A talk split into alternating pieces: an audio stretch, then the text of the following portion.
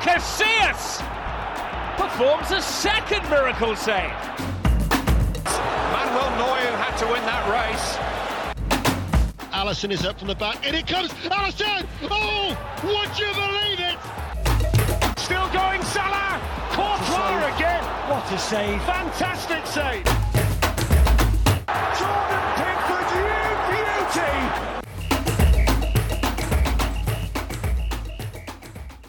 Ein weiterer Spieltag ist vorbei und wir wollen natürlich wieder über die Torhüterleistungen in der Bundesliga sprechen. Heute in Folge 66 hier und wir machen mit unserem Debütantenball weiter, liebe Zuhörerinnen und Zuhörer.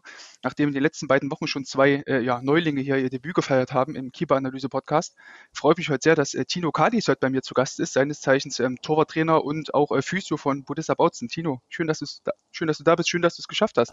Sportliche Grüße, Sascha, grüße dich. Sehr gut. Ich hoffe, ähm, dir geht es soweit gut und ähm, bei euch, bei der Bundesliga, läuft es auch soweit derzeit in der äh, Oberliga Nord. Nordost. Äh, ja, also wir sind gut gestartet ähm, und jetzt so eine kleine Schwächephase drin. Genau, mhm. hatten jetzt am Wochenende sogar die Konstellation, dass wir einen Torwart mal gewechselt haben, äh, Ach, um einfach einen Input zu bringen.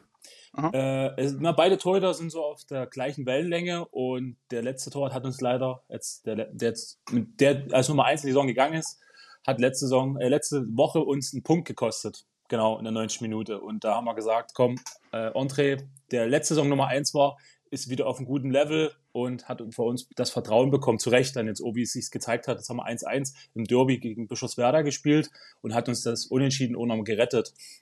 Mhm. Genau. Ja, ja dann, dann, ist es ja gut, wenn, wenn der Torhüter, der dann neu reinkommt, ne, dann auch ähm, eine entsprechende, entsprechendes Erfolgserlebnis auch hat, ne? wenn er dann natürlich auch eine Punkte genau. gesichert hat, dann, umso schöner. Mir tut es dann zwar immer leid um den anderen, genau, aber hat jetzt wieder im Training die Chance, sich zu beweisen und mit viel Glück ist er ja auch schnell wieder drin. Ja, ähm, habt ihr das dann auch frühzeitig schon mit den Jungs äh, entsprechend kommuniziert oder wurde das denn erst am Spieltag dann ähm, ähm, es war tatsächlich sogar so, dass wir vor dem Spieltag letzte Woche darüber geredet haben, dass beide Torhüter auf dem gleichen Stand sind und dass jetzt jede Nuance entscheiden kann. Und dann kam halt der Torwartfehler. Ja, und wir haben gesagt, okay, André, kriegst jetzt das Vertrauen. So war es. Und dann haben wir das in der Woche besprochen, äh, ja. dass wir das umsetzen. Genau. Und mein dritter Torwart ist auch ganz interessant, die Geschichte. Ähm, bei uns ist ja noch eine Gersdorf, ähm, was Oman Oberliga-Verein war. Die sind jetzt aber in die Landesliga runter.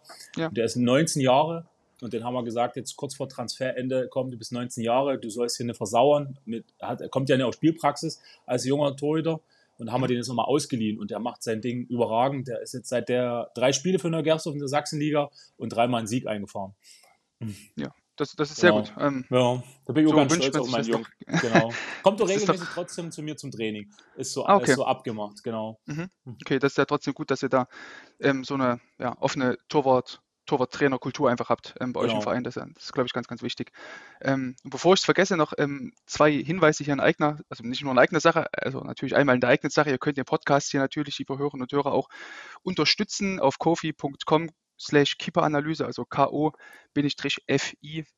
könnt ihr den Podcast hier unterstützen via PayPal, Einzelzahlung oder eben monatliche Zahlungen, um dieses Projekt hier auch finanziell ein bisschen ähm, einen kleinen Push zu geben und eine andere Sache, die ich noch auf jeden Fall loswerden möchte. Der Max Krumm, der letzte Woche hier zu Gast war, ich hoffe, ihr habt euch die Folge von letzter Woche alle genau angehört, liebe Hörerinnen und Hörer. Seines Zeichens Torwartkoordinator beim SV Darmstadt meinte zu mir, dass es bei beim SV Darmstadt eine Torwarttrainerstelle offen ist. Ähm, die suchen eben händeringend einen Torwarttrainer für den Bereich des Nachwuchsleistungszentrums. Also wenn von euch jemand dabei ist oder vielleicht du, Tino, du sagst, Mensch, Darmstadt wollte ich eh schon immer mal hin, ähm, dann könnt, könnt ihr euch dann natürlich direkt auf der Seite vom SV Darmstadt dort bewerben als Torwarttrainer oder Torwarttrainerin, je nachdem, wer uns da hier alles so zuhört. Klingt so. auf alle Fälle interessant. Für mich leider nicht mehr interessant. Ja, für mich auch leider nicht. Ich dachte, eigentlich, ja. ich dachte auch, Max, frag mich doch direkt, aber er hat auch noch gesagt, bitte stell's einfach noch hier zur Verfügung. Dann ja. mache ich es natürlich gern. Liebe Grüße, Max, nach Darmstadt. Ähm, vielleicht hat sie irgendwas gefragt ähm, und vielleicht kennt er jemanden, der jemanden kennt, der jemanden kennt. Dann ja. ist er auch schon sehr, sehr viel geholfen. Aber nun genug der Vorrede, lieber Tino. Jetzt würde ich sagen, gehen wir mal ins Eingemachte und ja. schauen uns mal diesen sechsten Spieltag der Bundesliga, der Männerbundesliga wohlgemerkt, ähm, mal einmal genauer an aus Torhüter-Sicht. Ähm, da würde ich gerne mit dir mal dieses Topspiel war es ja dieses ähm, sechsten Spieltages anschauen, nämlich RB gegen, gegen den FC Bayern. Ja. Ähm, hatten wir eine Torhüterleistung bei einem 2 zu 2, ne? vier Tore in Summe gefallen, da ist ja erstmal klar, dass die Tode da im, im Blickpunkt standen, ähm, aber nicht nur negativ, sondern auch durchaus positiv, wenn wir uns diese erste Szene direkt anschauen, nach ein, noch gut drei Minuten, als ähm, Bayern einen Freistoß super schnell aus, ausführt durch Kimmich im Mittelfeld und dann ähm, ja, Harry Kane den Ball tief steckt auf Jamal Musiala, der dann im 1 gegen 1 vor Blastwig steht. Und Blastwig, finde ich, zeigt eigentlich genau das oder setzt eigentlich genau das fort, ne, was er so die letzten Wochen und Monate schon ähm, gemacht ja, hat. Finde ich eine überragende Aktion im 1 gegen 1. Also, wie hast du ihn da gesehen in der Situation? Auf alle Fälle, äh, also was er für eine Vita äh, bekommen hat jetzt durch die ganze Spielpraxis OBRB, ne, hätte man nie gedacht, dass er den Gulaschi da so ähm, ersetzt, kann man ja wirklich sagen. Hm. Und gerade in der Aktion da, in dem 1-1, macht er überragend, der bleibt lange stehen, bietet nichts an. Und, und dann, wie es halt in einem modernen Torwartspiel so ist, kurzer Block, lange Block und dann fährt er halt blitzschnell das Bein aus ne? und bietet dem Musiala auch gar nicht viele Möglichkeiten. Ja. Mhm. Als, als Stürmer sich hätte man es vielleicht noch viel anders lösen können, aber das, das sind ja Millisekunden, in denen der Spieler ja entscheiden muss, was mache ich, wie komme ich vorbei. Ja, und der Raum war halt ziemlich eng geworden, weil Blaswig super stand schon. Ja, also ich fand auch die Distanz zu Musiala war so auch, finde ich, optimal gewählt. Ne? Also ja. man hätte jetzt natürlich darüber reden können, dass, also ich bin ja eigentlich immer ein Fan davon, ähm, Torhüter, gerade was es 1 gegen 1 betrifft, wenn jetzt Stürmer ähm, relativ frei auf den Torhüter drauf zutribbeln, also ohne Gegnerdruck oder so im Rücken oder selbst ein passiver Druck noch irgendwie von der Seite haben, wie zum Beispiel David Rauben war irgendwie noch so halb rechts mitgelaufen, also wäre für Musiala, mhm. sage ich mal, jetzt die Möglichkeit gar nicht gewesen, so auf komplett, komplett nochmal nach rechts zu ziehen. Mhm. Ähm, da bin ich immer eher ein Fan davon, wenn die Torhüter tatsächlich lange erst im Fünfer warten und dann quasi erst aus dem Fünfer rausschieben, sobald der Stürmer den ersten Kontakt innerhalb des 16ers macht. Einfach weil man dann dem Verteidiger meistens noch so die Chance gibt, irgendwie mhm. noch einzugreifen. Ne? Oder jeder Kontakt kann ja theoretisch erstmal ein unsauberer Kontakt sein. Ja. Aber so wie es Blaswig dann letztlich ja macht, auch, du hast es eben schon angesprochen, einen super Stand gehabt, ähm, bleibt immer vor allem auch, also wenn man jetzt wirklich ne, ein Lehrbuch in sich nehmen würde, sagen würde, ja. Irgendwie so, hey Siri, zeig mir bitte einen langen Stand, zeig mir bitte, ja. wie, wie, ein Torhüter lange stehen bleibt, ja. dann ist das, finde ich, hier perfekt äh, dargestellt, wie das Blastwig macht. Ne? Andererseits hätte ich auch gesehen, du hast eben schon gesagt, vielleicht ein anderer Stürmer hätte nicht Harry Kane den Pass gespielt auf Musiala, sondern Musiala den Pass auf Harry Kane gespielt. Wie es dann ausgegangen wäre. Vielleicht hätte Kane dann anders reagiert, was jetzt aber nicht am Blastwig lag, weil die Situation ist ja wirklich gemacht, wie für, also für einen Stürmer ist es ja wirklich wie gemacht. Ja. Ne? Aber ansonsten ja. die, die Parade, der Block lang, den Fuß hat rausgestellt, äh, ja. absolut super. Ja. Schwerer wäre es wahrscheinlich für Blasich geworden, wenn er den vielleicht halb hoch scharf versucht, an ihm vorbeizuschießen, ne? Weil dann braucht mhm. er die Hand äh, zum Block noch. Ne? So setzt er bloß den Fuß. Ja. Und ein flacher Ball ist immer noch einfacher hinzukommen, wie wahrscheinlich ein halbhoher, gezwirbelter Ball, genau. Noch schlimmer ist wenn er über, über einen Torhüter drüber. Ne? Das ist dann die Qualität wahrscheinlich von Kane. Hm. Mhm. Ja, die Musiala wahrscheinlich schon, ja. in seinen jungen Jahren noch mehr hat. Genau, dann spiel ihm das Ding noch in, in, irgendwie in anderthalb, zwei Jahren nochmal hin und ja. dann ähm, wird es auf jeden Fall schwieriger. Ähm, ja. Eine Sache, die ich vielleicht anmerken wird in dieser Szene, dass Musiala den Ball auch wieder übers Standbein abschließt, ne? also als Rechtsfuß nach links geschossen von sich ja. aus gesehen. Und als Torhüter bist du eigentlich nur darauf aus, sage ich mal, die, das Schussbein zuzustellen. Also in dem Fall ja. hätte Plastik damit eher gerechnet, dass der Ball sozusagen auf seine linke Seite geht, nicht auf seine rechte Seite. Also ja. hat es eben auch noch ein bisschen schwieriger gemacht. Also Musiala hat da, finde ich, auch schon viel richtig gemacht. Ähm, genau, also für mich war es eher eine überragende Parade, denn irgendwie eine schlecht ausgewertete ja. Torchance ja. oder verwertete Torchance so. Wir, wir zum Beispiel im Torwarttraining, wir philosophieren immer viel darüber. Ne? Rechtsbeiner, welches Bein setze ich lang, ne? Welch, ja. wie, wie stelle ich? Ne? Und da gibt es immer konverse Diskussionen, Anregungen. Aber ich bin immer der Meinung, rechtes Bein versuche ich mal mit, äh, mit, mit der Hüfte rechts runterzukommen, aber den, den Block lang zu setzen, links. Genau, okay. das muss man vielleicht jetzt ausgehen von einer Halbposition so dass ich immer ja, die kurze Ecke abdecke. Ähm, deswegen auf sowas achte ich zum Beispiel mal gerne am Ende. Gehalten ist gehalten. Mhm. Deswegen ja, muss man das dann noch alles noch ins Detail auseinandernehmen. Welcher mhm. Fuß muss wie stehen. Genau deswegen hat er Blaswig super gemacht. Genau, sollte man jetzt da glaube ich auch gar nicht ähm, das Ding irgendwie groß kritisieren wollen. Ich glaube, das haben wir jetzt ganz gut rausgearbeitet. Ähm, auf der anderen Seite hatten wir natürlich mit Sven Ulreich jemanden, ähm, der, ich finde ich, die ersten fünf Saisonspiele ähm, bitte korrigiere mich da, falls ich da irgendwie falsch liege, einen sehr soliden Rückhalt gebildet hat mhm. für die mhm. Bayern. Also, wo man, denke ich, wo man wirklich dachte, okay, Neuer ist ja. zwar verletzt, aber Ulreich macht das ja irgendwie super. So die ganzen Diskussionen, ja. die es da irgendwie im, im Sommer gab mit äh, eben Jan Sommer äh, verkauft, äh, Alex Nübel irgendwie verliehen und dann wer auch immer da noch kommen sollte, ob das jetzt Kipper war oder so. Ja. Ähm, konnte man ja mittlerweile wirklich festhalten, dass er das nach den, den ersten fünf Spieltagen super gemacht hat. Und jetzt ja. ähm, kam, sage ich mal, so der erste richtige Top-Gegner, wenn du jetzt mal Man United in der Champions League mal mhm. ausklammerst. Mhm. Ja. und da hat man dann doch schon gesehen, dass hier und da ähm, war es dann doch für Ulreich schon ähm, vielleicht hier und da vielleicht zu viel Tempo im Spiel. Also wenn ich jetzt an diese eine Szene denke, noch in der ersten Halbzeit, als er dort ähm, diesen einen Ball dort abfängt und dann irgendwie ins Mittelfeld passt und dann, glaube ich, Kampel aus kurz hinter der Mittellinie dann zum Abschluss kommt ja. und Ulreich schon völlig desplatziert war. Also das war schon teilweise ziemlich wild und ähm, mhm. das ist ja genau das, das 2 zu 0 ist ja ähnliche Situation. Ne? Wir haben jetzt eine Ecke von der Seite von, von David Raum, der den Ball als Linksfuß zum Tor hinschlägt. Ähm, mhm. Ball kommt relativ zentral runter und Ulreich ja, verschätzt sich dort eigentlich komplett. Also es war jetzt nicht mehr so, dass ja. irgendein Gegenspieler im Weg war. Upamecano war an seinem Rücken, aber vor ihm war recht viel frei.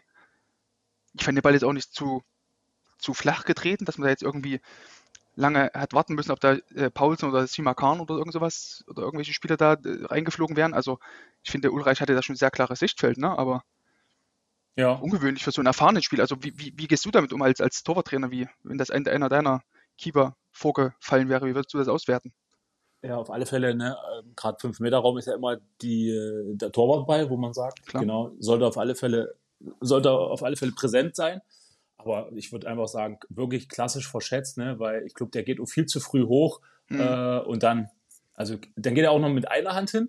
Und dann, ja. ich weiß gar nicht, was er vorhatte mit dem Ball. will er den über die Latte wischen nach links oder will er den einfach wieder ins Zentrum mit, mit der oberen Hand einfach wegwischen? Ja, ich glaube, der hat sich wirklich gemerkt, scheiße, der Ball ist immer noch oben, ich gehe nach unten, ne, ich komme nicht hin. Die, mhm. die Länge reicht einfach nicht. Äh, und dann muss ich sagen, ja, ja. Dann muss ich aber wirklich sagen, das sieht doch richtig beschissen aus, in den Teuter in der Rückwärtsbewegung ist. Ne? Und der ist ja frontal, wo er ins Hohlkreuz fällt. Äh, da hast, hast, du einfach als Torwart keine Chance. Wenn du aber seitlich bleibst in seiner Bewegung, mhm. dann äh, glaube hätte er, den, hätte er noch äh, wirklich den Weg weiter nach hinten gehen können. Und den Ball ja, wahrscheinlich das, das dann rauszufausten können. Genau, weil es dann auch für dich einfach ist, sozusagen ne, aus dieser, wenn du dich so seitlich drehst, dann noch abzudrücken, weil du dann ja fast wieder in so eine genau. ja, fast schon Flugparade irgendwie reingehst. Ne? Genau. Ähm, du hast eben schon angesprochen, verschätzt sich da klar. Man sieht es dann auch, wie früh Ulreich dort schon diesen Schritt nach vorn macht. Mhm. Ähm, wahrscheinlich, weil er dachte, okay, es kann natürlich auch sein, also das wissen wir jetzt natürlich nicht, dass ähm, Michael Rechner, Torwarttrainer vom FC Bayern, mit ihm vorher besprochen ja. hat, RB spielt die Bälle immer auf den kurzen Pfosten. Ich würde das auch ja. nicht ausschließen, wenn wir dann auch sehen, wer dort alles eben auf diesen kurzen Pfosten einläuft, nämlich ja. äh, Josef Pausen, Simakar und dann ja. kann ich mir sogar vorstellen, dass das dann irgendwie auch der Plan gewesen ist, vielleicht von, von RB, dass man versucht, so viele große Jungs dort wie möglich auf den ersten Pfosten zu schieben. Mhm. Weil das Aber ist ja trotzdem, noch, noch schwieriger für einen Torhüter, ne? Dort genau, und deswegen kann, kann man sich ja vorstellen, dass er da vielleicht dachte, okay, ja, ich muss ja. vielleicht einfach vorgehen, weil die Bälle ja. werden immer dorthin geschlagen, wenn jetzt die, die großen Jungs einlaufen und sich einfach verschätzen, dann wird es natürlich schwer. Aber ich finde, ich bin ja wirklich ein Freund davon, verteidige das, was du erstmal kannst und ne, spiel das, was du siehst, so mhm. und nicht irgendwie drauf spekulieren, dass der Ball eventuell irgendwann dorthin kommen könnte. Ja. Ne? Aber eins ist klar, da sind wir uns beide einig, hin muss er auf alle Fälle zu dem Ball, weil der, ja, der, segelt, dort, der segelt dorthin dort, durch seinen Strafraum, durch seinen 5-Meter-Raum, wo er präsent sein muss. Hm. Deswegen, also kann man wirklich ich denke mal, das wird äh, kontrovers mit Recherohr äh, Thema gewesen sein danach im mhm. Spiel. Ja. Sollte es definitiv, genau. Genau. Und dann ist es ja auch noch diese, diese letzte Szene, die dann, ähm, ich habe das Spiel leider nicht live verfolgen können. Ähm, habe dann halt nur im Ticker gesehen, dass, ähm, glaube ich, genau, bei FC Bayern habe ich noch auf Twitter sowas, habe ich es gesehen, dass ähm, dann geschrieben wurde auf dieser äh, allerletzten Szene, ganz kurz vor Schluss, irgendwie als, ähm, ich meine, es war, ähm, was sogar Schlager, der den Ball dann tief auf Cesco gespielt hat. Ähm, nee, Seiwald war es, Seiwald spielt den Ball tief auf äh, Benjamin Cesco, der dort äh, zwischen Upamecano äh, und Kim Minje dort lossprintet und die Tiefe. Und dann hat Ulreich wirklich sehr, sehr viel Glück gehabt, finde ich. Also Cesco ja. kommt ja wirklich klar an den Ball und dann wird das irgendwie von seitens FC Bayern, Mediaabteilung, wie auch immer, äh, dort hochgejubelt. Oh, Ule, das war knapp, ganz wichtig. Also da hat er wirklich mehr Glück als Verstand in dieser Situation. Ja. Ne? Also Vaschesco kommt ja wirklich klar vorher an den Ball und Ulreich ja. war wirklich recht weit weg. So. Der, muss, der muss den Ball ja vor allem an Ulreich nur ein Mühe berühren. Hm. Ne? Dann legt hm. er sich den Ball an den langen Bein oder der, der nimmt das Angebot an, das lange Bein. Ne? Und ich würde behaupten, rote Karte. Ja, aber gut, das, definitiv. Die kann, die, kann, man, die kann man auf alle Fälle noch wegverteidigen. Aber ne, also ich finde, meine persönliche Meinung, wenn er das macht, was er, was er vorhat, der erste Gedanke, durchziehen. Rigoros, ne, vielleicht sogar so in einer grätschenden Variante einfach durchziehen, versuchen, samt Körper den ganzen Ball wegzubekommen. Aber so, dass er die, diese Abstoppbewegung, die irritiert mich. Ja, und dass er dann bevor so ein Zippeln kommt so. Hm. Ja, und dass er dann sich entscheidet, okay, ich setze den Fuß jetzt einfach mal rechts raus, wie so ein Blinker. ja, das stimmt. Das no, stimmt. Ja, aber einfach Glück gehabt in der Szene. Ja, und dann War. ist es ja wahrscheinlich auch so ein bisschen wie, ne, wer hält, hat recht. Es ist halt noch gut gegangen. Ja. Ähm, aber ich fand auch das nicht wirklich souverän, muss ich nee. wirklich sagen. Also, nee. ja.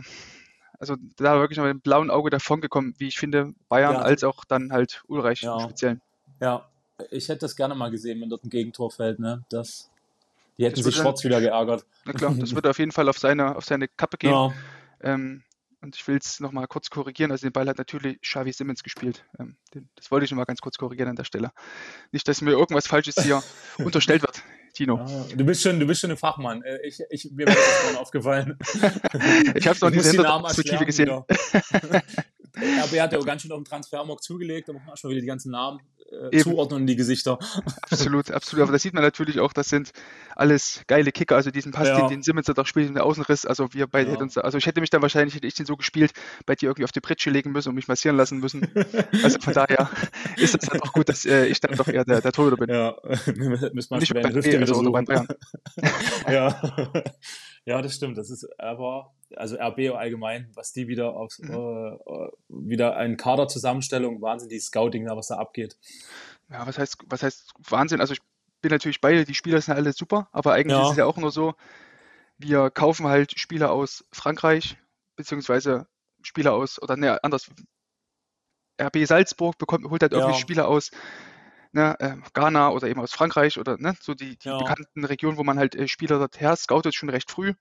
Und dann, ja, wenn sie halt nicht direkt bei Salzburg funktionieren, schickt man es halt nach Liefering in die zweite österreichische Liga. Ja. Und dann von da aus gehen sie dann irgendwann halt zu RB Leipzig, wenn es halt nicht klappt, wie zum Beispiel bei einem Sörlot oder sowas, ne, die ja auch sehr viel Geld gekostet haben, wo andere Vereine da wirklich viel ähm, investieren müssen dafür. Oder was ein großes Risiko wäre, ja gut, wenn die halt nicht funktionieren, dann gehen sie halt wieder weg, weil man ja Verluste irgendwann einfach wieder ausgleichen kann durch den bekannten äh, Sponsor. Deswegen finde ich auch diese Transferstrategie jetzt gar nicht so krass innovativ. Man holt halt irgendwie alles, was bei RB Salzburg äh, gerade mhm. auslaufen kann. So, ja. in Seiwald ist oder eben dieser Cesco oder sowas. Ja. War ja. bisher immer so. Selbst die Trainer. Ja. So. ja. Aber Transfer Plus ist ja dann schon überzeugend bei RB, ne? was sie jetzt abgegeben haben. Das muss man schon den Hut ziehen. Aber dass sie das so strikt durchziehen, ihre Leistungsträger abzugeben. Aber muss es muss ja auch mal Umsatz generiert werden.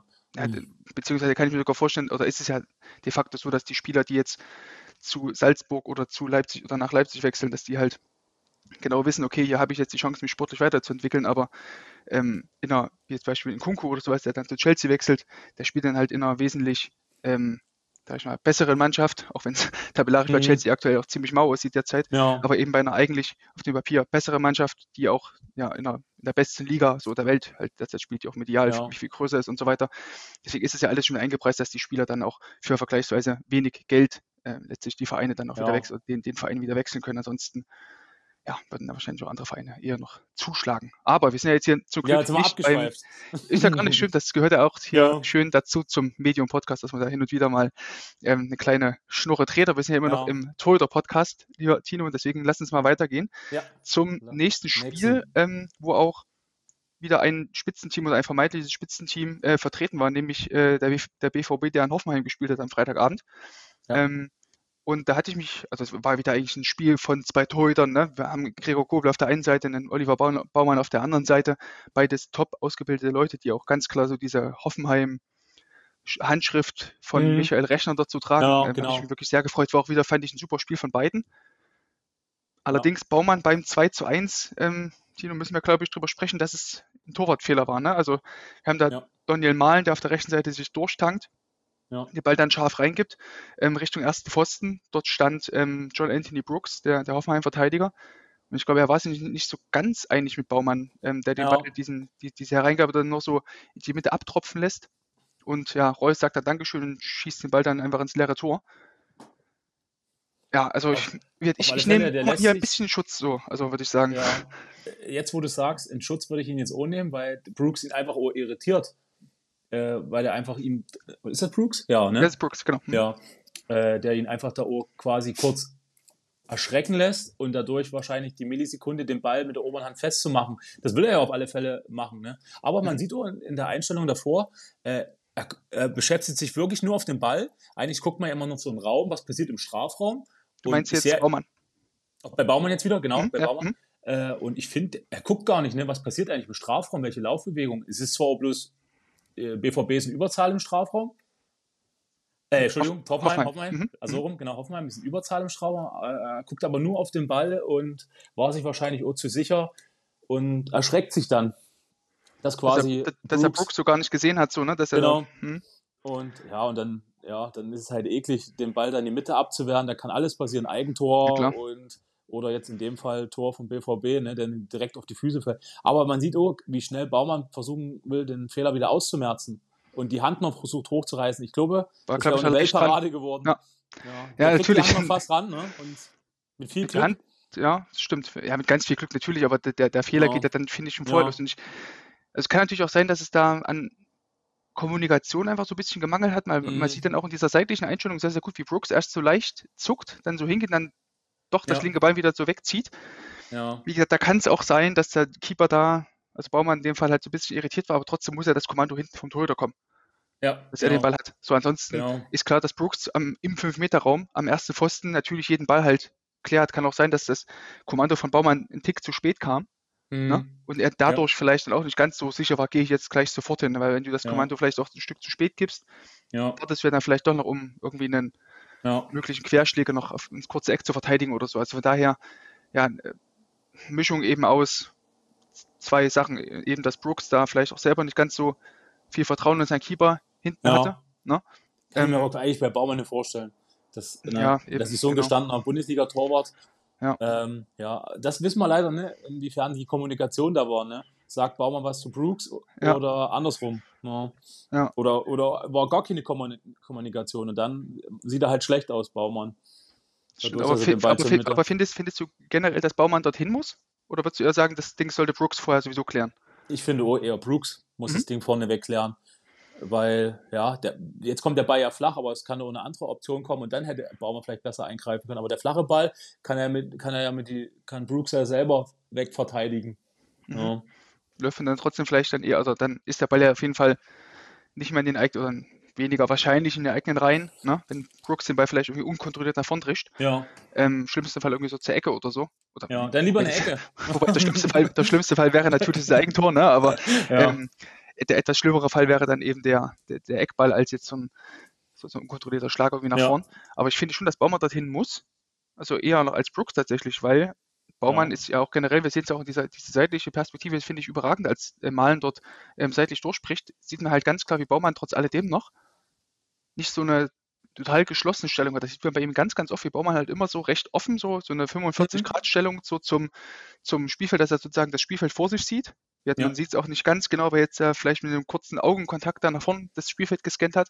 Aber gleichzeitig hat er immer noch genug Kontakt zum kurzen Pfosten. Also hätte Malen das Ding jetzt irgendwie als kurze Ecke geschweißt, wäre Baumann halt immer noch da gewesen. Das finde ich halt immer so gut bei ihm, dass er da nicht so ja. geschlossen steht. Das ähm, finde ich ihm erstmal gut. Und deswegen, wenn das jetzt meinem Torhüter passiert wäre, würde ich auf jeden Fall sagen, alles richtig gemacht, richtige Entscheidung gewesen, dorthin zu gehen. Mhm. Nur triff halt vorher ein klares Kommando. Wir wissen natürlich jetzt, wie gesagt, nicht, ob er das jetzt ja. so gemacht hat, aber wenn es an mir geht, finde ich, hat er erstmal, der Gedanke war super, wie, wie er es ja. äh, machen wollte. Ja, richtig. Dafür steht er wirklich gut. Ja. ja. Ich gucke es mir jetzt auch gerade nochmal an. Der Brooks, ja, was will er dann auch groß machen? Ne? Mit links dem Ball, ja, das Risiko ist ja auch groß. Mit also links wird schwierig. Selber, genau. ja, mit links wird schwierig. Ja. Und der Durch, der Ball ist ohne ganz flach, ne? Der, der springt auch nochmal ganz kurz bei Baumann auf und das macht es halt tückisch, den Ball ja. festzumachen, ja. Und deswegen kriegt er den dann ohne, er entscheidet sich, den Ball festzumachen, was ja auch richtig ist. Aber dadurch, äh, ja, äh, kriegt er den Ball dann auch, bleibt er ja unmittelbar in seiner Nähe liegen, ne? Und da ist halt der Stürmer schon da vom BVB. Hm. hm. Und durchlassen wäre auch keine Option. Dahinter nee. war auch nochmal einer genau. einge, eingelaufen beim BVB. Ja. Also von daher war das ja. schon eine, glaube, Füllkrug war es dann sogar, der dann noch das zweite Tor lauerte. Ja. Ähm, zwischen Brooks und Kabak dort im, in der Innenverteidigung. Also das war wieder die richtige Entscheidung. Nur halt, manchmal ist es halt so, man kann sehr, sehr viel richtig machen in der Vorbereitung auf Schüsse oder auf Hereingaben als Torhüter, aber ja, dann reicht es manchmal vielleicht, wenn der Verteidiger nur andeutet ja. zu zucken und dann ist man so leicht irritiert und ja. ähm, dann ist die ganze Vorbereitung dann doch wieder dahin. Von daher, so ist es ja manchmal. So ist leider der, der Fluch des Torhüters, des Torwartspiels. Und das tatsächlich wird im Training jede Woche trainiert. Ne? Raumverteidigung, ja. äh, Eingaben von rechts, links, flach, hoch. Ne? Ähm, wie stelle ich mich? Gehe ich wieder defensiv ins Tor? Gehe ich mutig raus? Ja. Mhm. Da kann man jede Woche üben, üben, üben. Ne? Und jedes Mal am Spieltag ist es dann doch wieder anders. ja, absolut. Ja. Man sollte dann ja, nur den Torhüter dann, sag ich mal, den, den Werkzeugkoffer voll genug füllen, damit dann für jede Situation ja. irgendein passendes, hoffentlich passendes Werkzeug dabei ist. Ne? Genau, auf alle Fälle die, Sicher die Sicherheit um mehr mitgeben. Ja. Das stimmt. Tino, wenn wir jetzt dazu nichts mehr haben, würde ich sagen, gehen wir mal weiter zum. Spiel zwischen Heidenheim und, und, und, dem ersten FC Union Berlin, die ja. jetzt ihr viertes Spiel in Folge, äh, viertes Pflichtspiel in Folge verloren haben, hatten ja letzte Woche gegen, mhm. vorletzte Woche gegen Real Madrid knapp 0 zu 1 verloren. Ja, was ja auch bitter war. Ja. Sehr bitter am Ende des Tages, weil, finde ich, auch Frederik Gröner da ein super Spiel gemacht hat im Bernabeu. Also, ja, wenn, wenn Union da mit einem Punkt nach Hause fährt, ähm, wäre das auf jeden Fall zu sag ich mal, 95 Prozent auf äh, Renaults Nacken gegangen. Ähm, mhm. Aber so halt leider ohne Punkte und auch ohne Punkte jetzt aus Heidenheim geht es jetzt zurück. Ähm, das Tor erzielt Jan-Niklas Beste, Dim deutscher Dimitri, Dimitri Payet. Toller Freistoß, wie ich mhm. finde. Also das war ein, ein super Ding, generell ein feiner Fuß. Ähm, ja, der Ball wird, glaube ich, so aus 25, 26 Metern geschossen. Renault entscheidet sich erstmal dazu, nur drei Spieler reinzustellen. Wer Beste als Linksfuß schießt den Ball vom, aus Stürmersicht von der halbrechten Seite ins linke obere Eck. Ja. Was in dem Fall ja das Torwart-Eck gewesen wäre. Ja. Und ich hasse eigentlich, also das, das T-Wort hasse ich eigentlich bei, bei Freistößen, aber ja, müssen wir davon vielleicht von einer, also von einem Fehler würde ich jetzt, also von, von der Beteiligung sprechen, weil letztlich geht der Ball ja auch direkt Latte ja. oben rein ins Kreuzeck. Also der war schon sehr, sehr platziert, ja. ne? Ja. Beteiligung hat er auf alle Fälle. Ich finde, warum immer so viele in die Mauer stellen, ne? das nimmt er ja alles um die Sicht. Ähm, ja, auch, ja. Ja, und jetzt sieht er ja, dass ein Linksbeiner steht. So wie er anläuft, kann er ja nur mit links schießen. Also kann er sich das ja auch alles ein bisschen zentraler hinstellen. Ja, dass er den natürlich dann so trifft. Aber, aber, aber hättest du dann noch einen vierten mit reingestellt an deiner Stelle? Oder wenn es dein Torhüter gewesen wäre, sagen wir so? Ja, aus der Distanz ist eigentlich der vierte Standard, ne, finde ich. Mhm. Das ja, dachte ich nämlich auch, dass da no. tendenziell, also da stand natürlich, ich weiß gar nicht, wer da alles mit drin stand. Ich glaube, Behrens stand da auch mit drin. No. Yuki und ja. Äh, Toussaint stand noch mit drin, genau, Duki, das sind ja auch alles, äh, also Möbelpacker ja eher, also gerade ja, genau. Duki, Behrens und so weiter, genau. also die machen auch schon einiges dicht. Wahrscheinlich, die machen alleine so viel, oder einer von denen macht alleine so viel dicht wie wir zwei nebeneinander. Gut, bei dir, du bist ein bisschen, bist ein bisschen kräftiger als ich, also breiteres ja. Kreuz und so weiter, aber ansonsten. Und größer, viel, viel größer. Der Bart macht einiges, Tino. ja. Ich habe auch wieder Papiertermin, also der war wieder ah, kurz. Ich freue mich schon. Nein, aber ja. ich glaube dass, tatsächlich, dass Renault, du hast ja eben schon angesprochen, ne? Ist ein Linksfuß. Es stand ja auch kein anderer mit rum jetzt, wo man sagen könnte, irgendwie ja. die, die, stellt sich damit hin ne? und ja. ähm, will dort irgendwie als Rechtsfuß noch ein bisschen was mit antäuschen. No, man weiß ja auch, das Beste mhm. der Standard, also selbst wenn dort noch zwei andere gestanden hätten, ja. wäre Beste sowieso der Standardschütze ist bei Heidenheim, der schießt jeden Eckball, der schießt jeden Freistoß, egal von wo. Ja, da hätte ich auch schon gesagt, stell lieber noch einen ja. mit rein oder schieb die Mauer noch einen Tick weiter zentraler, weil es ist ja quasi nicht möglich, als Linksfuß so ein bisschen so wie Roberto Carlos damals, so, ne, um, um die Mauer herumzuschießen. Das ja. wäre ja gar nicht gegangen. So, ne? Und dann macht ja. der Renault, finde ich, noch den, den einen Fehler, dass er ja, als er schießt, diesen Sprung erstmal seitlich macht. Also er macht dann so einen Sprung zu seiner linken Seite hinter die Mauer und muss ja. dann in die Gegenbewegung und dann ist es komplett vorbei. Also ja. geht gar ja, nichts das, Ja, genau. Da fehlten die Millisekunde wieder, um richtig in den Abdruck zu kommen und nach oben weg, ne? weil er einfach erstmal warten muss, bis er das Standbein wieder setzt, um genau. ab, im Abdruck zu kommen.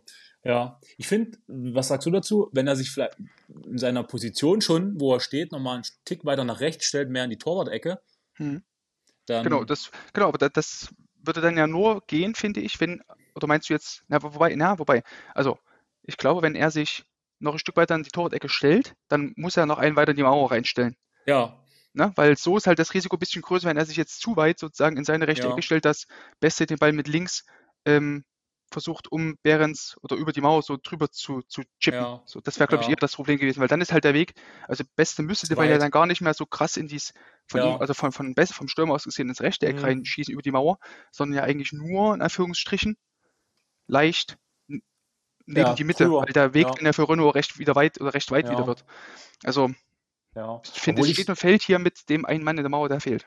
Ja, genau, finde ich auch. Und wenn der Ball aber auch über die Mauer geht, ne, dann sind die meist so überragend geschossen. Ja, und dann ne, der muss ja mit Schnitt und mit, mit, mit, mit, mit Kraft, muss der schon erstmal aufs Tor kommen. Absolut. Und es ja. ist ja auch so, das sage ich auch immer hm. meinen Torhütern, wenn es zum Thema Freistöße auch gerade nah am eigenen oder nah am Strafraum geht, bleibt in eurer Ecke, weil es niemand niemand sagt irgendwas oder nimmt euch in die Kritik, wenn jemand den Ball ja. über die Mauer drüber ja. schießt, reinhaut, sagt ja gut, Mauereck, schwierig. Ja. Aber es gibt immer Kritik, wenn der Ball in das Torwart-Eck reingeht, egal was das ist. Ja. Egal, ob das jetzt wie hier sogar ein überragend platzierter Schuss war, der jetzt wirklich, als wenn er vielleicht drinnen gestanden hätte oder Bruno nur dort gestanden hätte in dieser, mhm. in der Ecke, wo der Ball einschlägt. Selbst dann wäre es vielleicht auch schwierig gewesen, sage ich mal, ne? oder ist trotzdem immer noch ein sehr, sehr guter Schuss. Aber du siehst ja, wir reden jetzt trotzdem ja. schon mehrere Minuten darüber, einfach weil das Thema Torwart-Eck ist halt immer so, dass, dass da ja. gibt es halt immer Kritik. Auch zu ja. Recht, weil du bist ja auch in dieser Ecke erstmal drin. Ja. Die hast du halt dicht zu machen. So. Aber es, es, sagt ja niemand was, wenn der Ball eben in eine Mauerecke oder über die Mauer drüber geht und drüber reingeht. Ich finde, es wird eh viel zu wenig drüber geredet um Juniorenfußball. Mauer, wie positioniere ich die Mauer am besten? Wie viele brauche ich? Ne? Ja. Ähm, viele rammeln sich zu viele in die Mauer rein, sehen dann nichts, stehen dann unter mittig und dann ist komplett die ganze Torwart-Ecke offen, bloß weil ich mich hinter der Mauer verstecke mit. Genau, ja. Das kommt auch ja, dazu. Das ja. ist, glaube ich, das beste Beispiel. Das war damals zur EM 2016. Da hat Gareth Bale auch gegen England so einen Freistoß aus ja. 35 Metern reingedonnert. Ja. Da, da hatte der Pickford damals, nee, Joe Hart war da damals, glaube ich, noch im Tor hat irgendwie auch so zwei oder drei Spieler in die Mauer reingestellt. Ich auch denke, ja, also der Stürmer, das hat, glaube ich, mal, ähm, was sogar Bale dann, glaube ich, gesagt, der dann eben auch sagte, hey, ich orientiere mich beim Freistöße schießen immer an der Mauer.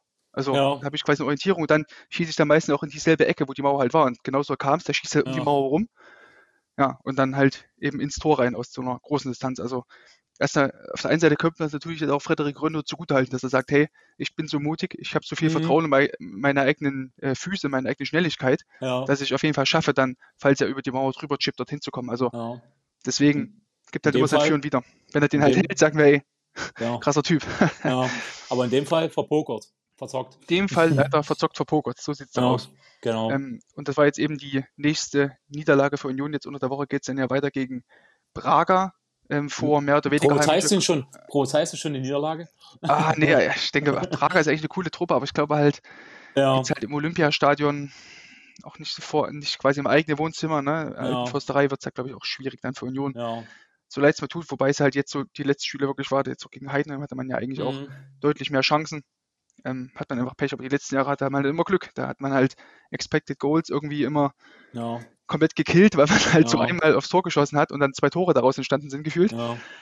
Und ja, jetzt hat man eben dieses Glück nicht mehr und dann wird man so ein bisschen jetzt, auf den harten Boden der Realität zurückgebracht. Ja, und jetzt auch noch die Doppelbelastung, die müden Beine, ne, die, diesen Rhythmus, den die gar nicht gewohnt sind. Mhm. Ja, genau, die also letzten beiden Jahre waren es ja immer so diese Donnerstag-Sonntags-Rhythmus, ja. Rhythmen und jetzt ist es eben Dienstag, Mittwoch, beziehungsweise also, ne, Dienstag oder Mittwoch ja. und dann eben die Samstag-Spiele. Also ja, genau, wird spannend zu sehen sein, wie es da weitergeht. Ja, genau. Du kannst gar kein ordentliches Training durchführen, weil du bist schon immer wieder in der Vorbereitung mhm. auf das nächste Spiel. Ja. Das stimmt wohl. Das stimmt wohl. So, aber zwei Mannschaften, oder zumindest eine Mannschaft, die jetzt keine, kein, ähm, keine Doppelbelastung dieses, diese Saison hat, ist Wolfsburg, die mhm. gegen Frankfurt gespielt haben. Frankfurt natürlich mit Doppelbelastung durch die Conference League in diesem Jahr. Ähm, hat trotzdem nichts, also hat trotzdem ja nichts genützt. Man hat verloren aus Frankfurter Sicht. 2 zu 0 in Wolfsburg. Natürlich hat wieder Jonas Wind beide Tore gemacht. Aber Tino, dass man da überhaupt gewinnen konnte, lag, finde ich, auch zu großen Teilen an Kuhn Castells, der ähm, ein super Spiel gemacht hat, finde ich. Also beim Stand von 0 zu 0 auch schon seine Mannschaft da ähm, ja, im Spiel gehalten. Wir hatten dann einen tiefen Pass auf Omar Mamouche, der den Ball sehenswert mit der Hacke abgelegt hat, auf Skiri. Ja, und dann äh, Kuhn Castells in so einer Mischung aus ähm, ja, was war das? Also, ja, gut, 1 gegen 1 war es jetzt nicht so richtig, würde ich da sagen, aber es ist schon so eine Situation, Abschluss aus kurzer Distanz, Kuhn Gazils äh, entlastet, finde ich, dass sein linkes Bein super kommt, dort super schnell runter und äh, ja. rät den Ball dort. Und dann ganz wichtig, dass er wirklich auch nachgeht, ne, weil er den Ball ja auch recht kurz erstmal ja. abgewehrt. So. Ja. Also finde ich, macht er schon, macht er schon sehr, sehr gut, diese eine Szene, da ging es gegen. Ja, ich, da ist nicht viel mit, äh, da ist man froh, dass man überhaupt schnell unten ist, eine Reaktion ja. zeigen kann, genau. Und dann habe ich, wo ich mir die Szene angeguckt habe, habe ich so für meinen Eindruck, er schützt auch ein bisschen seinen, seinen Kopf. Ne? Er ist froh, dass er mit seiner rechten Hand, er liegt ja so auf dem Bauch ne, und streckt mhm. dann einfach seinen rechten Arm ab. Aber ich habe auch so das Gefühl, dass er auch den Oberarm dafür nutzt, um sein Gesicht, seinen Kopf zu schützen, weil er Angst hat, dass da dort mit voller Wucht reinkommt jemand. Ja. Das könnte natürlich auch sein, ja. Ja, und dann, dass er am Ende den Ball dann auch noch äh, angeschossen wird oder dass er den Arm da richtig positioniert, dass er den Ball noch abwehrt, das ist natürlich sehr viel Glück mit dabei. Aber das hat er sich erarbeitet, sein Glück. Weil ich finde, ja, der Castells, lasse ich auf den nichts kommen. Ich glaube, der wird bis zu seiner Rente wird der Nummer 1 in Wolfsburg sein, weil ja, glaub, wird es nie eine Torwart. Okay, dann muss ich, muss, dann ja? muss ich jetzt leider korrigieren. Er wird okay. seinen Vertrag nicht, er wird seinen Vertrag nicht verlängern in Wolfsburg. Das weißt du schon. Ja, der, das haben die letzten verkündet, genau. Okay, ja. Ich, ja, ich lese zu wenig. Ja, ist ja nicht schlimm. Also ja. unter uns, also Wolfsburg ist auch kein Verein, den man jetzt immer auf dem Schirm hat, aber ich habe es halt, ja. mit, man bekommt es halt okay. mit, dass Kuhn Castells halt zur Saison, zum Saisonende sein Vertrag ausläuft und ja, Wolfsburg hat auch schon einen, ähm, einen neuen oder eine Nachfolger für ihn, den Cabrera von ähm, Kopenhagen. Ähm, junger Pole ist das, glaube ich. Okay. Ähm, hat auf jeden Fall auch schon äh, den, den entsprechenden Nachfolger verpflichtet und ja bei Castells, wie du eben sagtest, ne, also der, der muss ja eigentlich bei einem Top-Team dann halt irgendwann spielen. Du hast ja auch schon ja. gesagt, hat ja einen super Keeper, der ja so ein bisschen unter dem Radar fliegt. Zeigt ja, ja auch, dass man auch nicht mitbekommt, dass so ein super Torhüter jetzt eigentlich theoretisch ne, ab Sommer dann äh, frei ja. verfügbar wäre, also zumindest ohne Ablöse verfügbar wäre. Dann, das ist wieder so ein prädestinierter Torhüter dann für äh, auf die Bank und Erfahrung mitbringen, nochmal für irgendeinen Jungtorhüter oder nochmal Druck machen in der Mannschaft. Mhm. Ich kann mir jetzt aber nicht vorstellen, dass ich den in der Premier League sehe. Ja. Obwohl in der Premier League ist alles möglich, gerade in der untersten äh, Region. ja, aber krass, ey, da bin ich jetzt ein bisschen baff. Ist ja nicht schlimm, dann, dann würde ich sagen, dann ähm, gehen wir einfach mal in die nächste Szene weiter, ja. weil da kannst du auch nochmal zeigen, wie baff du bist, dass äh, Kun Castells diesen Ball dort gegen Oma Mamouche dort gehalten hat, der ehemalige Wolfsburger. Auch wieder aus dem, ja, innerhalb des 16er, zentrale Position. Wir haben dort von Ebimbe einen, einen Rückpass auf eben Mamouche und der kommt dann recht frei zum Abschluss, schießt den Ball aufs kurze Eck. Und ja, Castells, also die, die, zweite Parade fand ich sogar noch besser, muss ich wirklich sagen. Also wie schnell der Typ da drunter gekommen ist. Castells ist ja auch fast zwei Meter groß. Also auch noch aus so einer Gegenbewegung heraus. Die, also die Aktion ja. war für mich so die Parade des Spieltags, muss ich sagen. Und feiert sich am Ende dann sogar noch, macht dann noch die Bäckerfaust. Also das war schon, schon eine super Situation, muss ich sagen. Ja, äh, das stimmt. Da kommen gleich die Wolfsburg Spieler, also das ist natürlich. Feiern das ab, ja. Ja, die feiern das richtig ab und so, das ist halt Torwartspiel, ne? Das ist der Wahnsinn. Ne? Du kannst der Depp sein, wie die anderen, was wir jetzt mhm. schon besprochen sein, aber in dem Fall, das, das gibt nochmal so einen Push für den, für den Torhüter, für den Castells in dem Fall. Ja. Ja.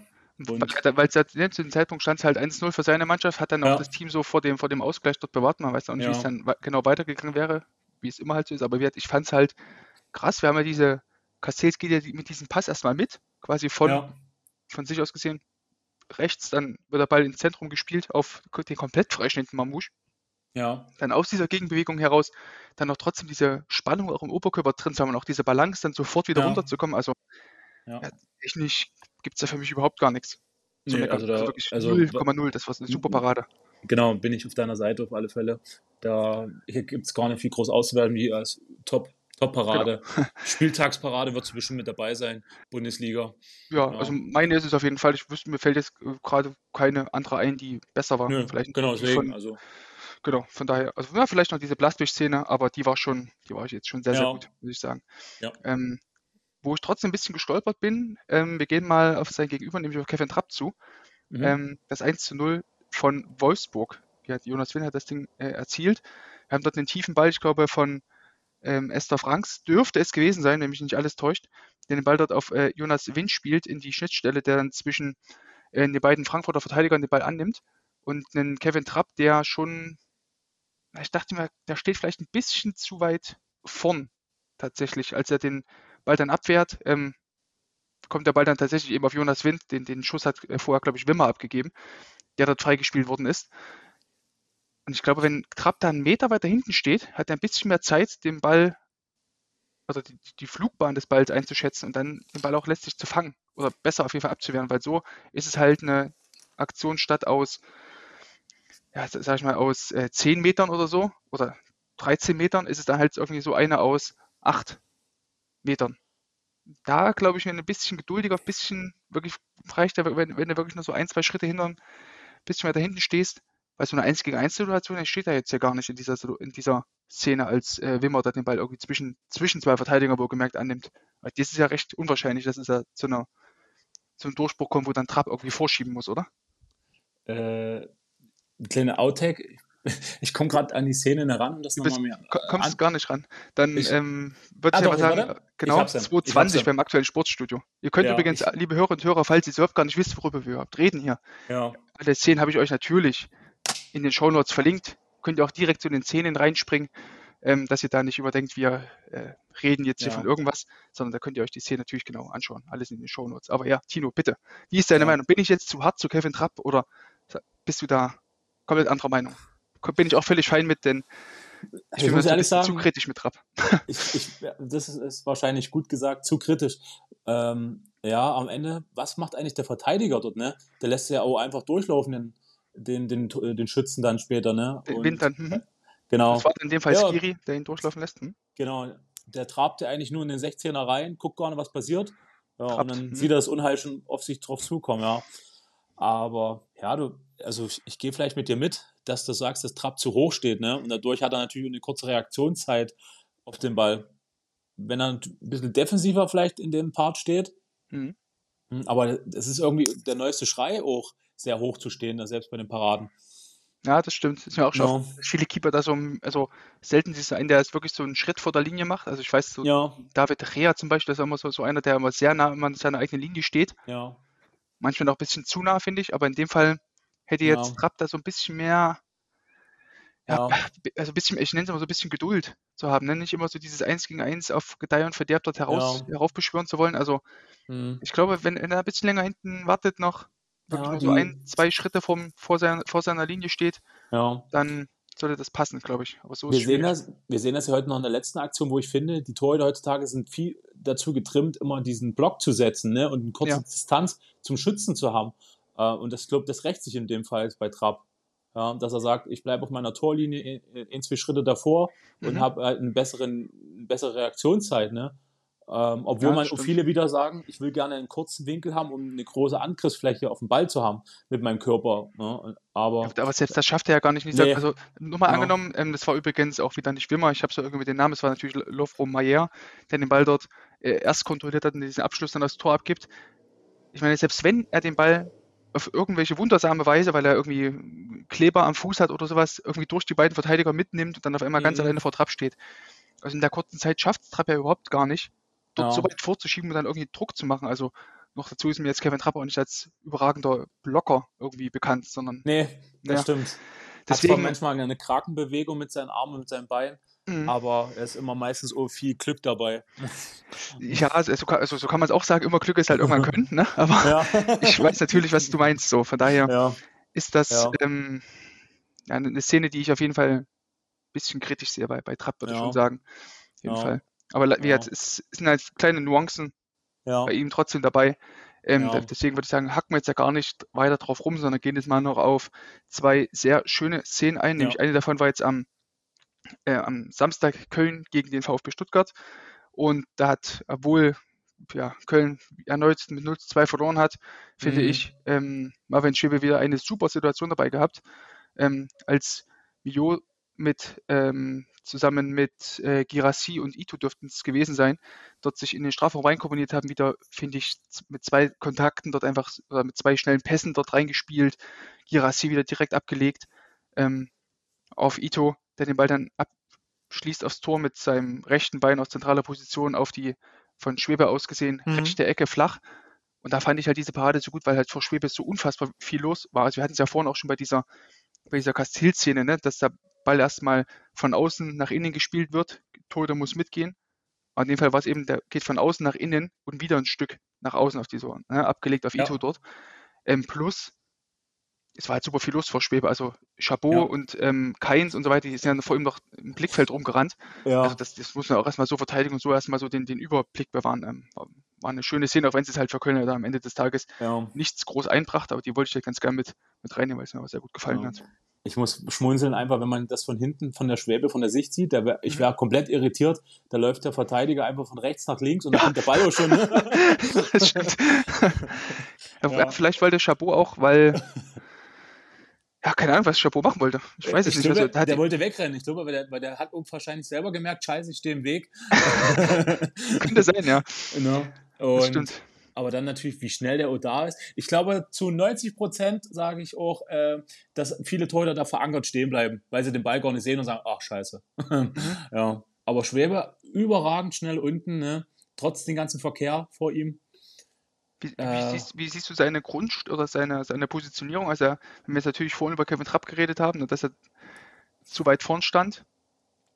müsste man da vielleicht auch bei Schwebe so sprechen, wobei, ja, wobei, gut, wir hatten jetzt natürlich auch die, die, die Situation, dass, wenn wir mal kurz dort Pause machen, dort, wo Girassi den Ball erstmal annimmt, ja. dass Girassi ja noch im Rücken noch einen ähm, Massimo, was da glaube ich noch hatte, wo er theoretisch auch noch hätte ablegen können. Also ja. Schwebe muss natürlich hier auch ein bisschen offensiver stehen, aber theoretisch, wenn der Ball jetzt irgendwie reingeht, könnte man auch sagen, hm, ja. Tick zu weit vorn, könnte vielleicht noch einen Schritt weiter hinten stehen, aber Tick, kann auch ja. sein, dass ich jetzt wieder zu kritisch damit bin. Ne? Ja, ja, ja. Aber er, er hat schon andere, andere Positionen wie Trapp. Mhm. Ne? Ja, dann, das definitiv, ja. Mhm. Ja, dann, dann hat er den besseren, die bessere Wahl getroffen für seine Position. Ja. Für, für Zielverteidigung, in dem Fall das Tor. Genau, für den. Definitiv. Ja. Und das scheint und jetzt, auch nicht irgendwie am 5-Meter-Raum sein, da war er wirklich, glaube ich, auf 2,5, 3 Meter so vor, vor ja, der Linie. Ja, ne? genau, 2,5, der steht mittig im 5-Meter-Raum. Genau, so von der, von, der, von der Torlinie aus. Genau, dann und, sollte das ja auch so passen. Du hast eben angesprochen, ne, diese, diese Schnelligkeit, mit der Schwebe da drunter kommt, also auch ähm, ja, super Aktion, wie das. Wir hatten diesen Spieltag recht oft, ne? Das sieht man jetzt halt immer häufiger jetzt. Torhüter einfach selten in diesen klaren ne, Auftragsschritt in die Ecke, sondern eher dieses Entlasten, setzen ja. Fuß nach innen reinkommen. Genau, es wird halt, ist halt immer viel, ist halt immer viel, viel ja. wichtiger. Vor ja. diese Kassel-Szene, Kevin Trapp hatte auch gegen, ja. gegen Wolfsburg jetzt auch so eine Situation dabei, wo er auch mal stark entlasten mhm. musste und auch hier Schwebe ist super gemacht wieder. Also es wird Man immer wichtiger aus der Distanz hat man einfach nicht die Zeit noch, ja. groß Schritte zu setzen. Du musst deinen Stand haben, deine, auf dem Vorderfuß, Mittelfuß, damit du schnell zum Abdruck kommst in die nächste Aktion mit kleinen Schritten. Ne? Mhm. Genau. Und das sieht man leider im Amateurbereich immer, äh, dass Bälle falsch äh, eingeschätzt werden. Ne? Mhm. Bei Bällen, die zu weit weg sind aus der Distanz, ne, da wollen sie gleich sich abdrücken zum Ball. Ja, und dann ist ein Ball im 16er, dann nehmen wir noch einen Zwischenschritt, dann reicht es natürlich nicht. Ne? Dann schlägt der Ball schon ein, wenn ich noch mein, mein Standbein setze, mein Sprung, mhm. Absprungbein. Ja.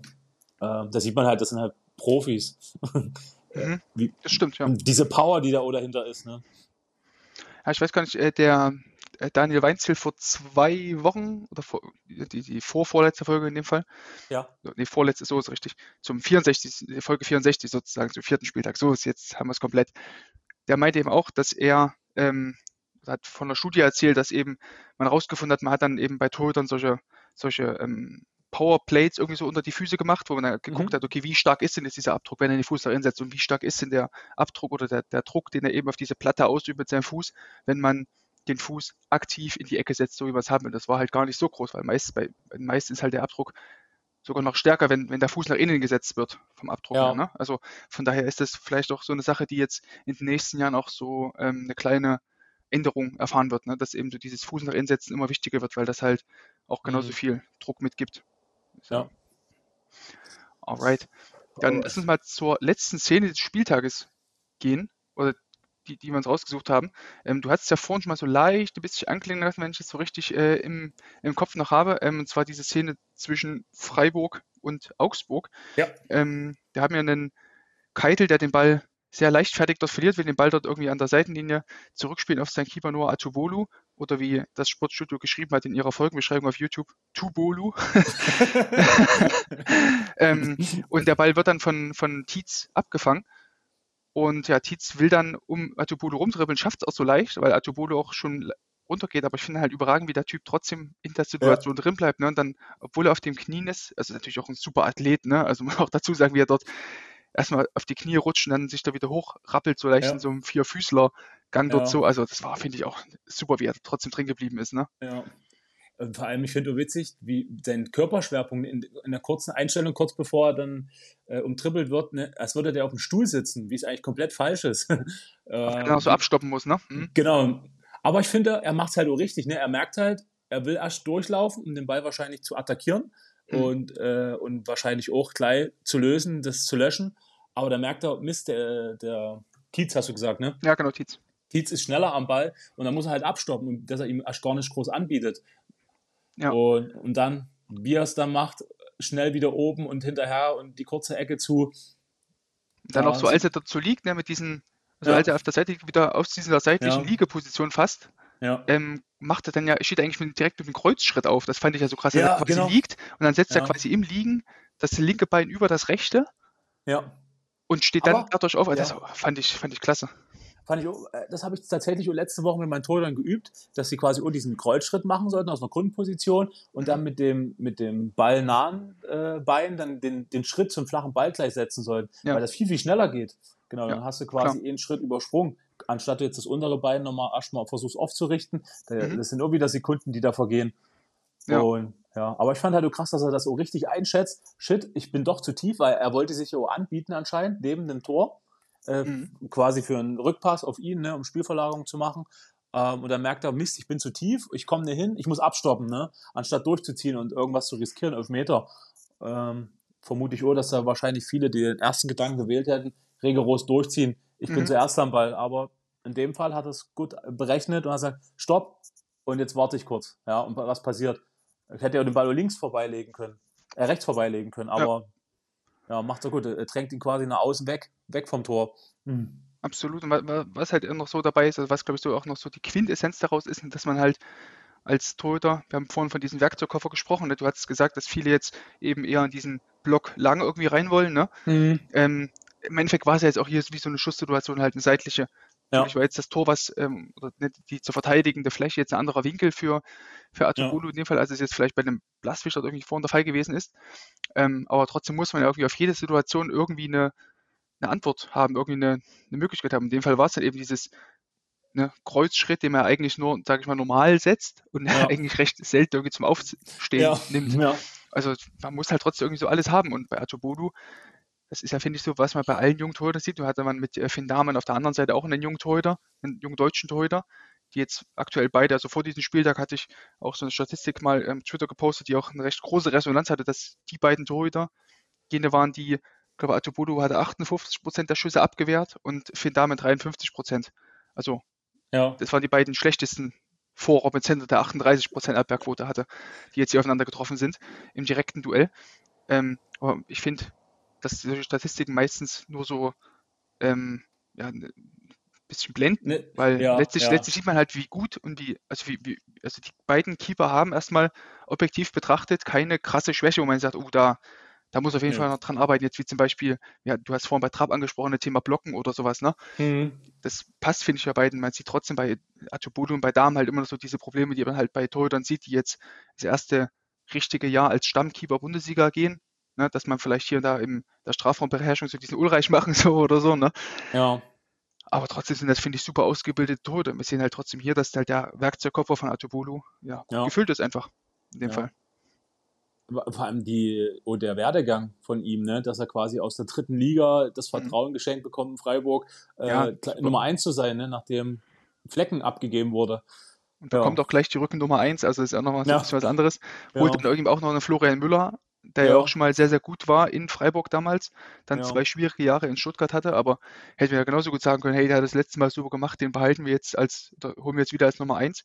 Da wurde ganz klar gesagt, nein, unser ja. Junge, unser Spieler aus den sämtlichen Freiburger äh, U-Mannschaften dort gespielt, ähm, dass sich das eben noch so fortsetzt. Ähm, ja. ja. ist super. Und ja, bei Freiburg gab es ja jetzt natürlich einen schwierigen Saisonstart, weil man da auch ja, einfach nicht so gut gespielt hat. Das ist dann für junge Torhüter natürlich immer schwieriger. Hat er auch dann sicherlich seinen Anteil hier und damit an einigen Gegentoren, wie zum Beispiel gegen Dortmund. Wir hatten es auch schon mal ausgewertet hier.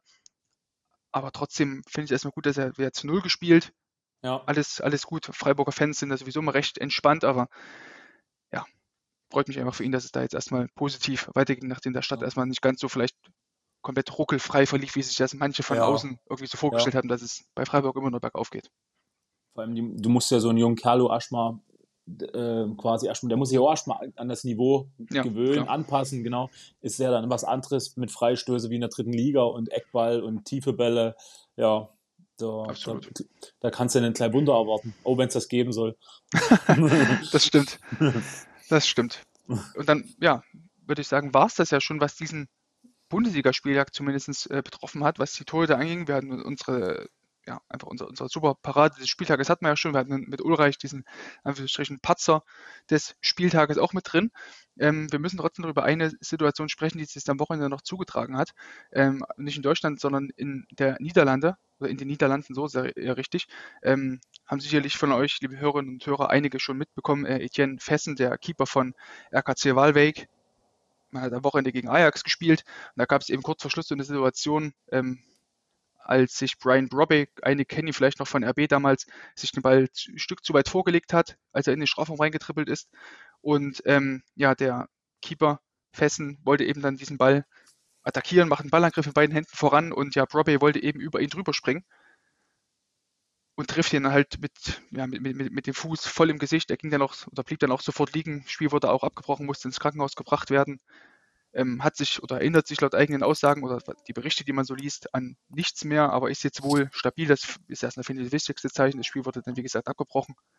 Ähm, da ist natürlich die Frage, ich unterstelle jetzt dem Stürmer da überhaupt gar keine Absicht, um mhm. Gottes Willen, er wollte ja, glaube ich, drüber springen, aber wenn wir jetzt darüber reden, dass wirklich bei sämtlichen Situationen ähm, Torhüter, sage ich mal, immer weniger Schutz bekommen, jetzt, ne, was irgendwie so, dieser, dieses berühmte Dogma von früher, so ne, 5 Meter Raum, sobald er da irgendwie berührt wird, gibt es keinen Freistoßsignal, so wie früher. Ne, es wird auch so nach und nach alles ein bisschen aufgeweicht. Müssen wir dann vielleicht Torhüter dann trotz alledem in solchen Situationen viel, viel mehr schützen. Also die Szene macht es nicht wieder, wieder wett, aber dass da vielleicht auch Stürmer, die dann hier und da vielleicht nochmal nachhaken oder sowas. Wir hatten es, glaube ich, jetzt mhm diese Kastil-Szene war ja vorhin auch so, so, eine, so leicht schon so ein Ansatz, ja. was das angeht, dass der Stürmer vielleicht noch ein bisschen mehr, sag ich mal, oder eher vielleicht noch die gelbe Karte bekommen müssten für Szenen, wo sie nochmal nachtreten oder so. Ja, das macht jetzt diese Szene von Broadway nicht wett oder wie, ja. wieder weg, aber vielleicht wäre es dann mit so einer, mit so einem Gewissen dahinter, hey, wenn ich da jetzt nachgehe und ihn irgendwie treffe, dass ich dann mhm. sofort Geld bekomme. Vielleicht wäre das ja dann so eine so ein Schritt ja. in, die, in eine Richtung, dass man das sowas wieder wegbekommen könnte. Ja, ich denke mal, das wäre vielleicht eine Idee. Ist ja beim Tackling zum Beispiel beim ähm, Spieler genauso. Wenn ich jetzt ohne böse Absicht, ich will den Ball nachgehen und ich treffe den oberhalb vom Sprunggelenk, ja. ne, dann ist es ja wirklich schon klar geregelt im genau. Regelwerk, dass es da auch gelb gibt oder über rot sogar nachzudenken ist, ne, wegen Verletzung. Mhm.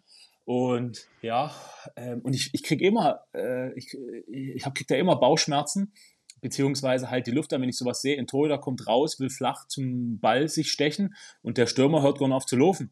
Ne? Weil er mhm. denkt, er ist vielleicht auch noch mal schneller am Ball und dann immer diese Koordination zu finden, als Stürmer noch zu, auszuweichen oder drüber zu springen, äh, ja, deswegen habe ich da schon immer Bauchschmerzen für Torhüter und viele haben ja auch Angst, überhaupt so zum flachen Ball zu gehen.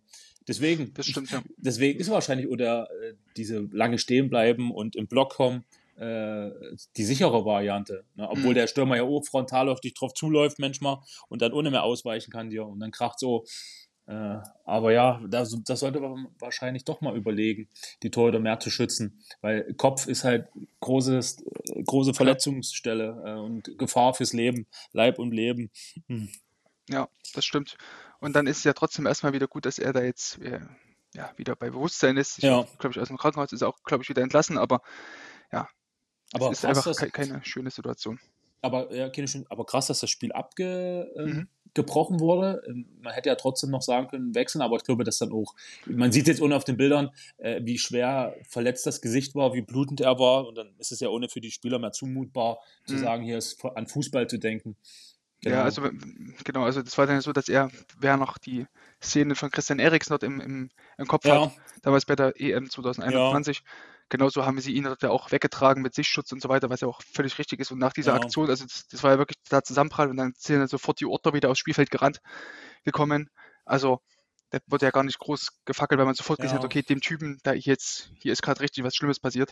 Ja. So. Und ähm, ja, wenn es um das Thema Kopfverletzungen geht, gibt es ja sowieso glücklicherweise jetzt schon ähm, bei der bei der DFL, beim DFB da ähm, Richtlinien, um da entgegen der ganze Sache entgegenzuwirken. In England gibt es ja sogar schon äh, noch krassere Regeln dagegen, also will man ja sogar oder geht man sogar schon so weit, dass man im Jugendfußball da ähm, Kopfbälle ähm, nicht, nicht umgehen oder verhindern oder zumindest nicht mehr so krass trainiert wie jetzt früher, dass man da irgendwie fünf Stunden lang den Ball gefühlt hochgeworfen hat, dann ist, ist man immer hochgestiegen oder so. Es ist schon gut, dass man da jetzt ein bisschen mehr Awareness schafft, wie man so schön sagt. Ja. Ähm, Kopfballpendel ist nicht mehr in, ja? Nee, nicht mehr so sehr, ist auch gut so. Bei manchen wir hatten, wir sieht man es ja. ja. wir hatten diesen Spieltag jetzt kein, wir haben jetzt zumindest kein einziges Kopfballtor groß besprochen, also von daher ist das schon nur folgerichtig, lieber Tito. genau, und ähm, abschließend vielleicht dazu, deswegen denke ich auch, dass, dass man da, oder das ist, vielleicht kommt es ja auch noch so vor, dass das Thema Torhüter versus Stürmer im Bereich Verhinderung von Kopfverletzungen gar nicht so krasses Thema ist. Natürlich kommt es auch nicht so vor wie ein Kopfballduell im Mittelfeld, ne, wo beide hochsteigen ja. und den Kopf voneinander rasseln, aber ja. trotzdem hat es jetzt nochmal gezeigt, dass es vielleicht auch ein Punkt ist, den man da ähm, mit dem Blick haben sollte. Ja. Ich denke mal, das wird passieren.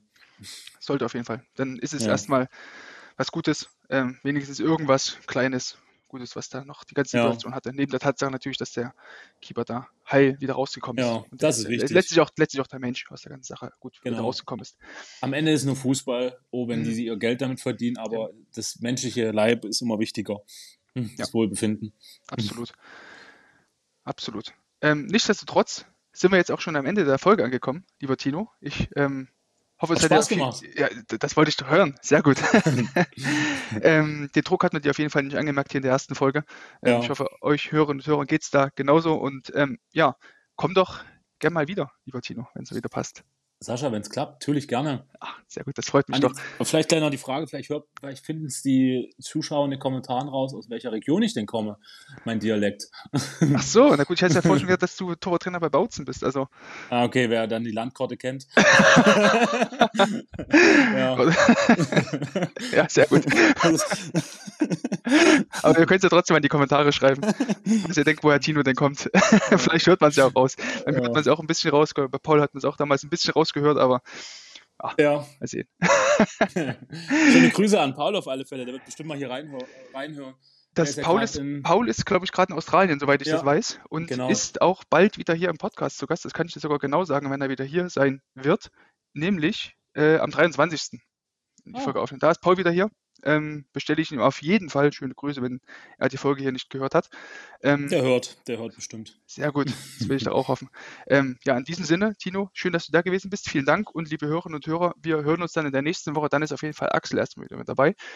Und da besprechen wir den siebten Spieltag der Männer-Bundesliga. Bis dahin, ciao. Ciao. Oh, Casillas performs a second miracle save. To win that race. Allison is up from the back, and it comes. Allison! Oh, would you believe it? Still going, Salah. Courtois again. What a save! Fantastic save.